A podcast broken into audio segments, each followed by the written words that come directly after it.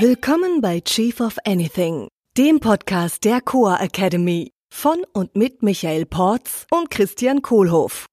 Für alle, die zusammen mit ihrem Unternehmen, Team oder Mitarbeitern noch mehr erreichen wollen.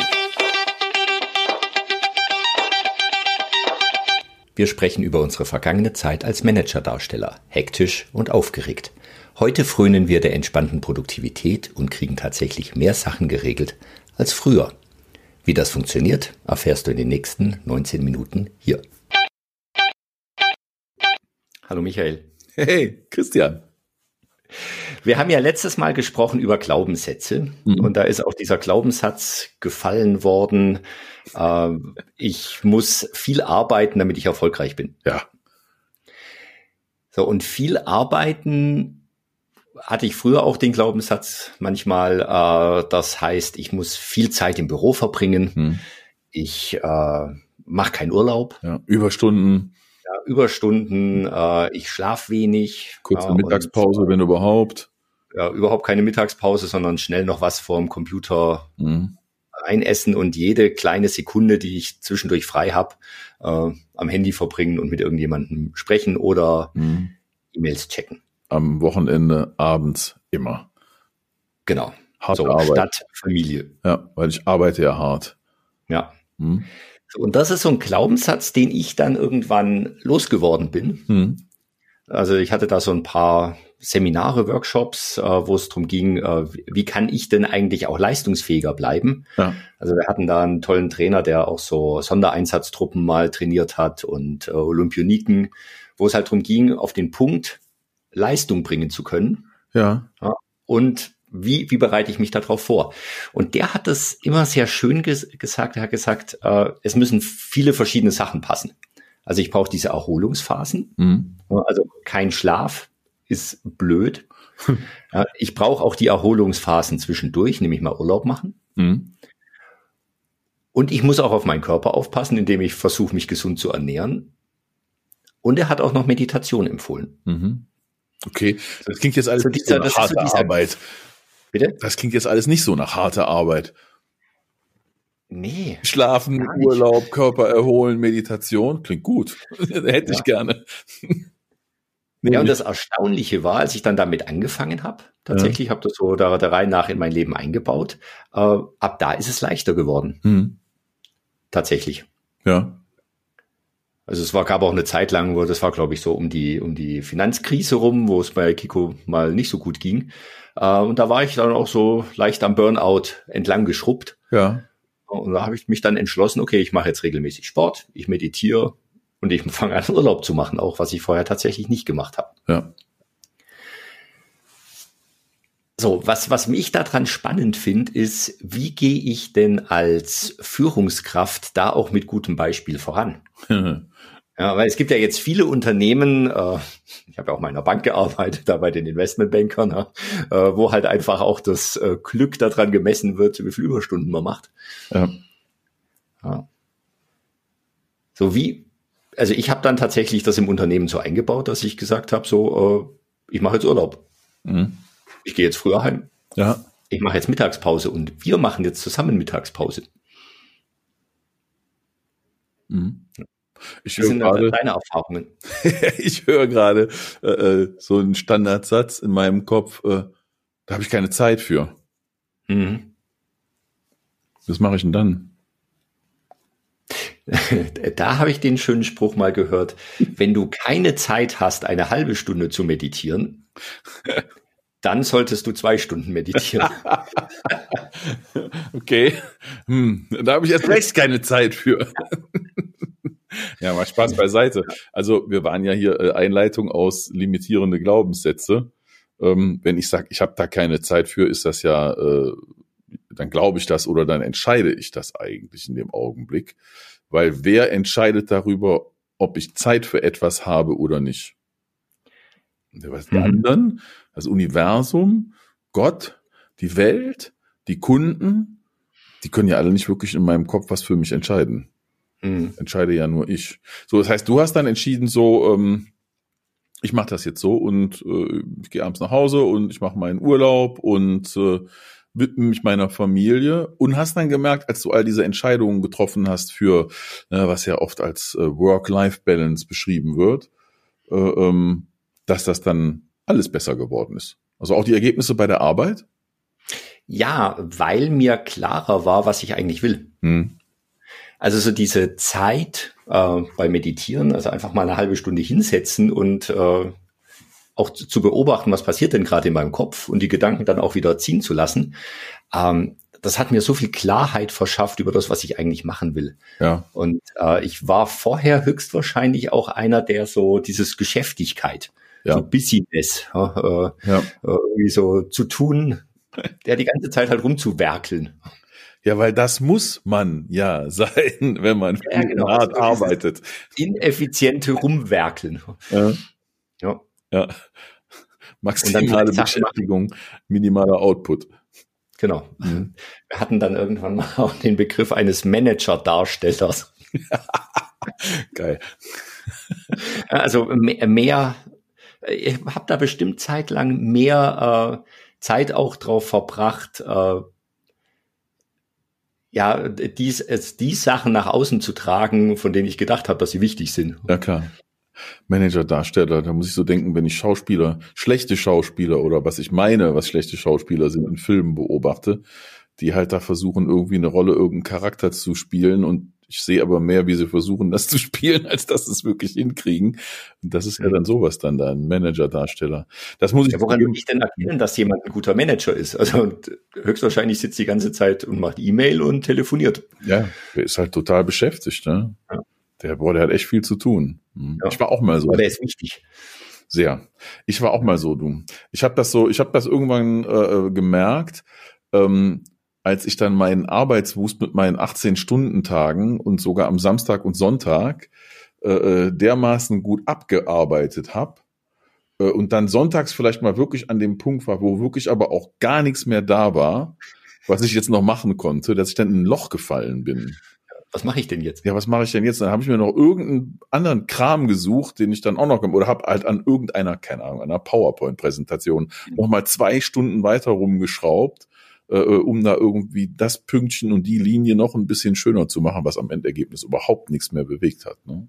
Mhm. Und habe mich das heißt, da sehr, ähm, da habe ich mich sehr, da habe ich, da habe ich schon gedacht, ja, wenn, wenn ich das jetzt nicht mache, dann arbeite ich halt nicht hart und dann bin ich nicht erfolgreich. Hm. Quatsch. Das hast du nicht nur den anderen gegenüber dargestellt, sondern auch dir selber gegenüber.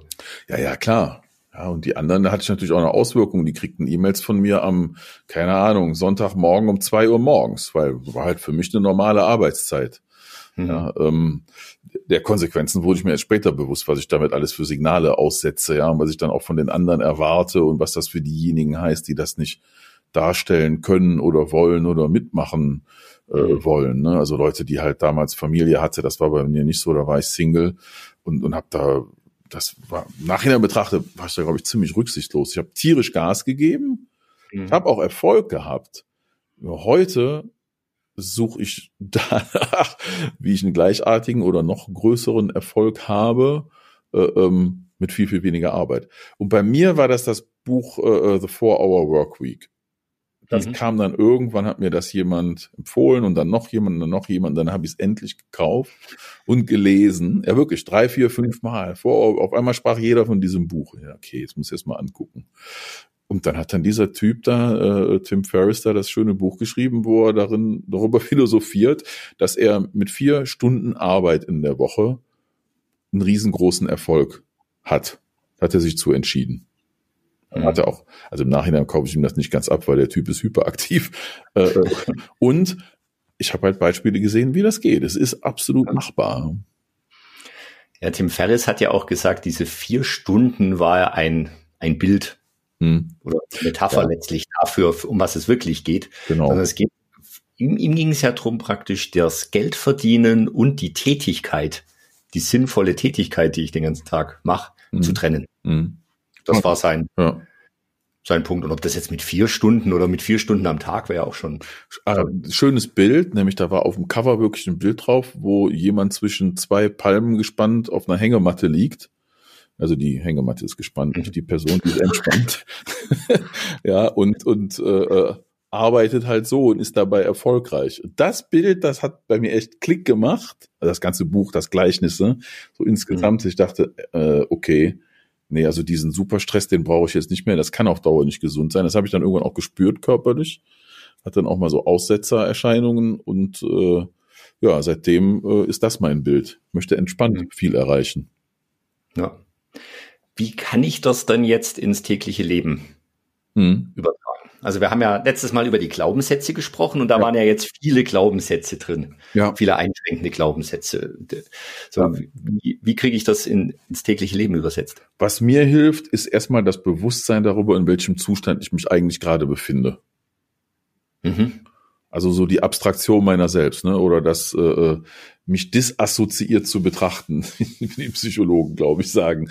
Also sprich, dass ich darüber reflektiere, äh, in welchem Zustand befindet sich dieser Michael eigentlich gerade, der da unten sitzt. Ich schwebe jetzt so im mhm. äh, disassoziierten Zustand oben drüber oder sitze im Helikopter und gucke runter auf die Welt und äh, äh, guck mir das gerade an, wie ist denn der gerade drauf, dieser Michael? Und wie darf der jetzt eigentlich drauf sein? Oder was würde dem jetzt helfen, anders drauf zu sein?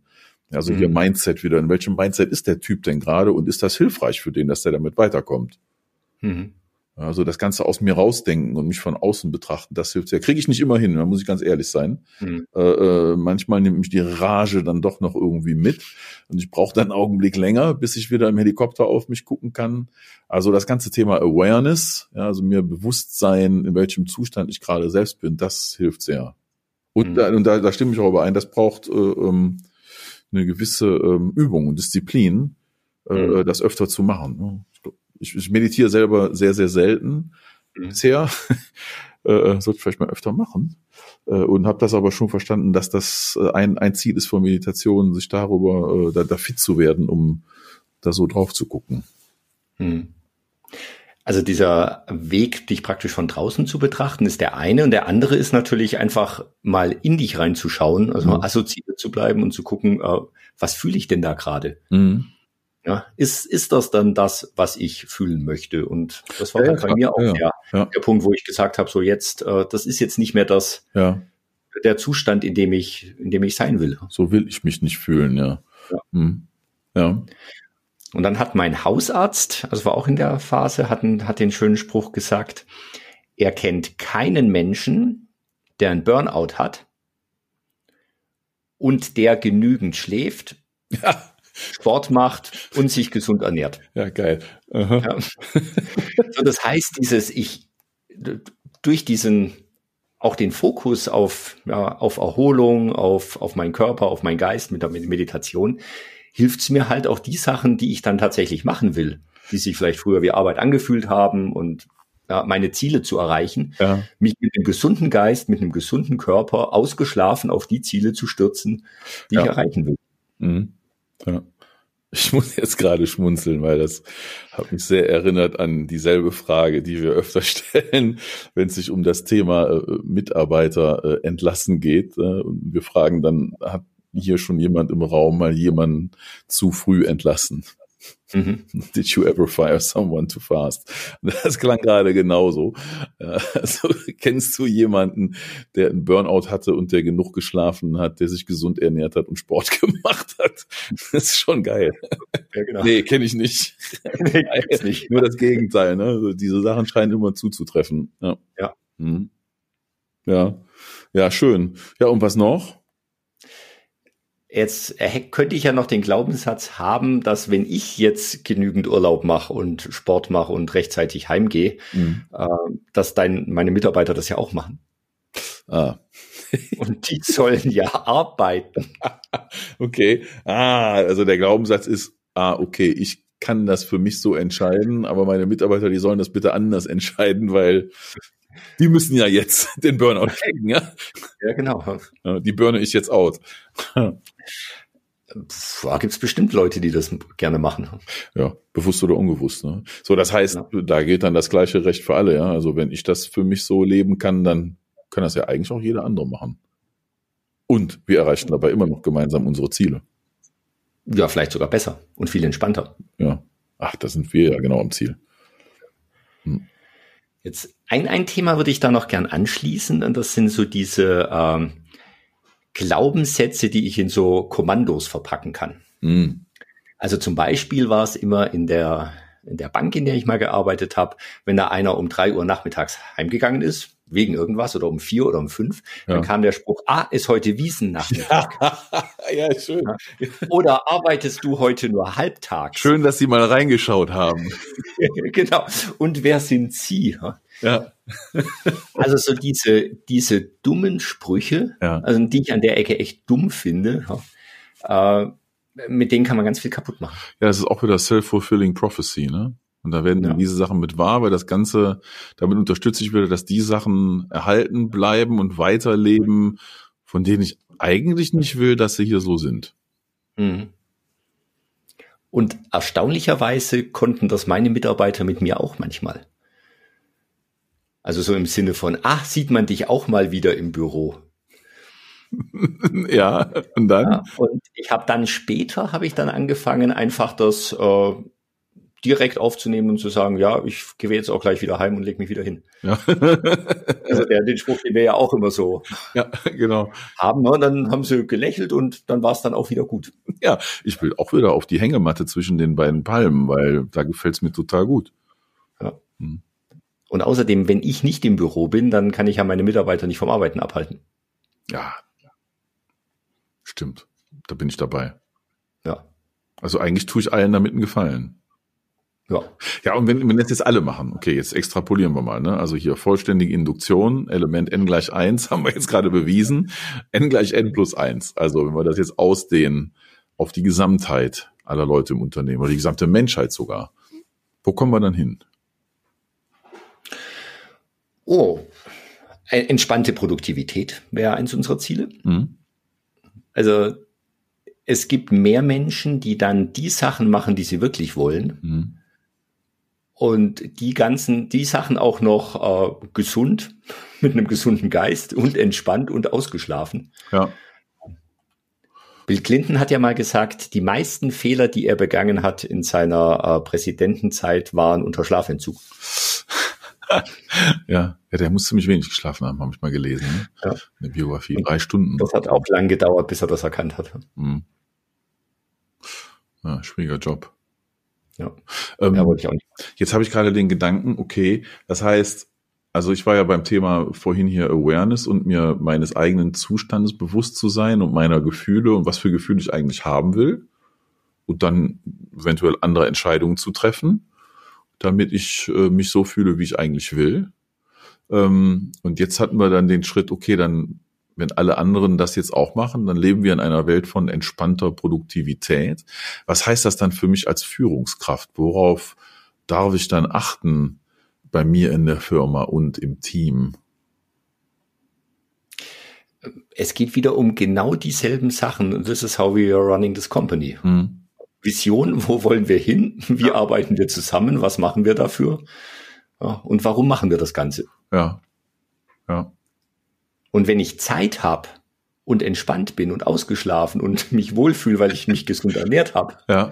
äh, kann ich mir darüber viel besser Gedanken machen. Okay, das heißt auf der einen Seite, dass äh, äh sich alle Leute in der Firma oder auch unsere Partner draußen, äh, ähm, alle, alle, alle, die irgendwie mitarbeiten an unserer Sache, dass die sich innerhalb von diesem Purpose, Vision, Value, Strategies Rahmen bewegen. Mhm. Äh, und auf der anderen Seite, ähm, dass it's all about the people, dass die einzelnen Menschen, die beteiligt sind, auch für sich äh, ähm, darauf achten können, dass sie gesund sind, genug schlafen äh, ähm, und Ausgleich mhm. haben und Zeit mit ihren Familien und für Urlaub haben und so weiter. Ja. Okay. Es könnte sein, dass es dazu führt, dass äh, viele sinnlose Betätigungen wegfallen. Ja, da bin ich dabei. Ja. Hm. Okay. Ja, klasse, Michael. Vielen Dank. Äh, ich gehe wieder auf die Hängematte. Ja, ich lege mich auch wieder hin. Ja. Ciao. Ciao. Das war Chief of Anything, der Podcast der Coa Academy mit Michael Porz und Christian Kohlhoff. Unsere Seminare und weitere Informationen findest du unter coa.academy.